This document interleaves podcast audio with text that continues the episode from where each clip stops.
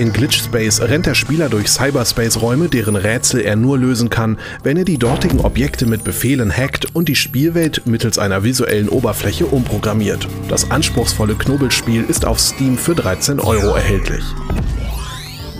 In der schwarz-weißen Science-Fiction-Story The Minds Eclipse macht sich ein vom Spieler gesteuerter Wissenschaftler auf, mit der Hilfe einer mysteriösen KI nach seiner Tochter zu suchen. Die dystopische Welt erinnert mit ihren Cyborgs und Maschinen an düstere Filme wie Blade Runner und Matrix. Eine rund 20-minütige kostenlose Demo gibt bereits einen guten Eindruck dieses für Herbst geplanten Adventures von Donald Campbell.